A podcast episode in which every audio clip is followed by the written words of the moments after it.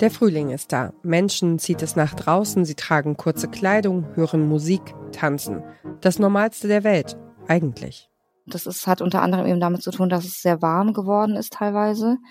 Und durch, dadurch fällt es natürlich noch viel mehr auf, wenn Frauen den Manteau nicht tragen, kurze Sachen tragen. Im Übrigen tragen auch Männer jetzt kurze Hosen, was ihnen nicht erlaubt ist. Auch als Widerstandszeichen. Das, es gab so ein Foto, wo zwei, zwei Jungs so in Shorts in, im mm. Café sind, nicht so, oh, oh, that's so nice. Das war also, so schön und im Hintergrund siehst du noch eine Frau ohne Kopftuch, ja, als wäre es ja. so das Normalste der Welt, ne, ja, plötzlich. Und nicht lebensgefährlich.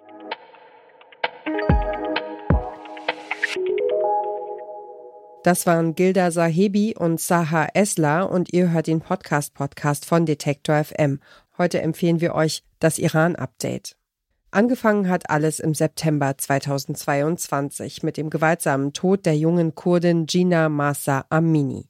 Im Iran gibt es Proteste und aus diesen Protesten entwickelt sich eine revolutionäre Bewegung, getragen vor allem von den Frauen im Land. Saha Esler und Gilda Sahebi verfolgen die Berichte dazu auf ihren Social-Media-Kanälen, viele davon auf Farsi. Und ich glaube, dass es wichtig sein kann, dass man eben sowas mal für alle macht, dass man das auch für Deutsche macht, für alle möglichen Leute, die vielleicht einfach Interesse am Iran gerade haben und da vielleicht einfach gar nicht so richtig durchsteigen in allem. Man kriegt mit, da wabert was, da ist irgendwas Revolutionäres im Gange, vielleicht die ein oder anderen mit, aber eben nicht vielleicht die wichtigsten News. Jede Woche die wichtigsten News, das ist die Idee hinter dem Iran-Update. Dabei schauen Esler und Sahebi immer wieder kritisch darauf, was andere über den Iran berichten. Wie im April, als verschiedene deutsche Medien titeln, das iranische Regime habe einen Gesetzentwurf zum Schutz der Frauen vorgelegt.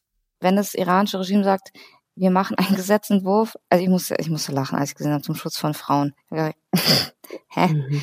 Also, im Iran gibt es keine Gesetzesentwürfe und es gibt auch keine Gesetze. Also offiziell natürlich schon, aber letztendlich ist es einfach nur irgendwelche Wörter, die da, die da stehen. Die haben aber gar keine Relevanz. Wenn im Gesetzesentwurf in Anführungsstrichen steht, äh, Männer werden härter bestraft, weil sie Frauen schlagen oder so, dann hat es keine Relevanz. Also eine Frau hat vor Gericht im Iran immer Unrecht. Sie ist immer die, die bestraft wird.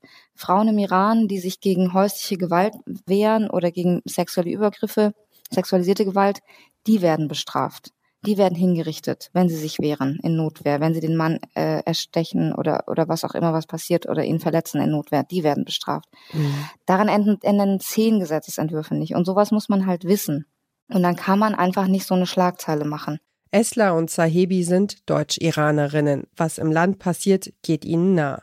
So berichten die beiden sehr persönlich über den Dienstagabend vor dem persischen Neujahr, an dem die Menschen im Iran traditionell über ein Feuer springen und das neue Jahr begrüßen. In diesem Jahr ein Fest des Widerstands. Ich will das gar nicht wünschen, dass die das immer machen, weil hier aus Deutschland könnt ihr bitte demonstrieren und euer Leben aufs Spiel setzen ja. und ich freue mich daran. Das, ja. So meine ich das nicht. Ne? Ja.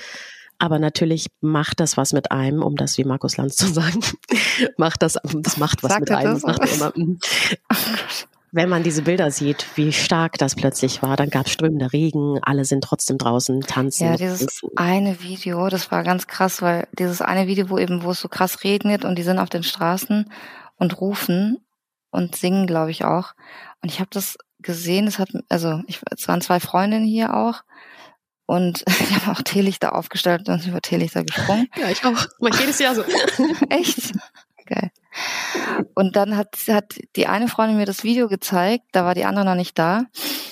Und, und irgendwas war in diesem Video, dass ich voll traurig wurde, so Ramgin, mhm. und so gedacht habe, ich will da sein. So, ich habe das mm, gesehen, dass ich möchte da sein. Wirklich, wirklich jede Faser meines Körpers möchte da sein.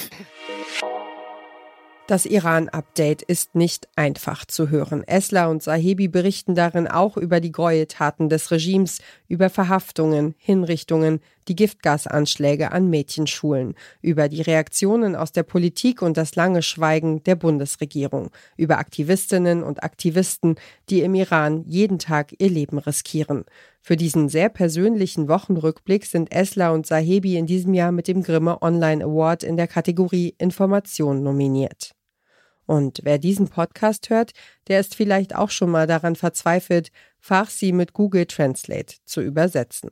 Das war's auch schon mit unserer Podcast-Empfehlung für heute. Um keine Folge zu verpassen, folgt dem Podcast-Podcast von Detektor FM auf Lecton, Overcast, TuneIn, Radio Player oder Downcast. Wenn ihr eine Podcast-Empfehlung habt, die ihr mit der Welt teilen wollt, schreibt uns eine Mail an podcastpodcast.detektor.fm. Dieser Tipp kam von Charlotte Thielmann, Redaktion Johanna Voss und Doreen Rothmann, Produktion Benjamin Zerdani, Moderation Ina Lebetjew. Morgen stellen wir euch an dieser Stelle den Podcast Nachhaltig kritisch vor. Wir hören uns.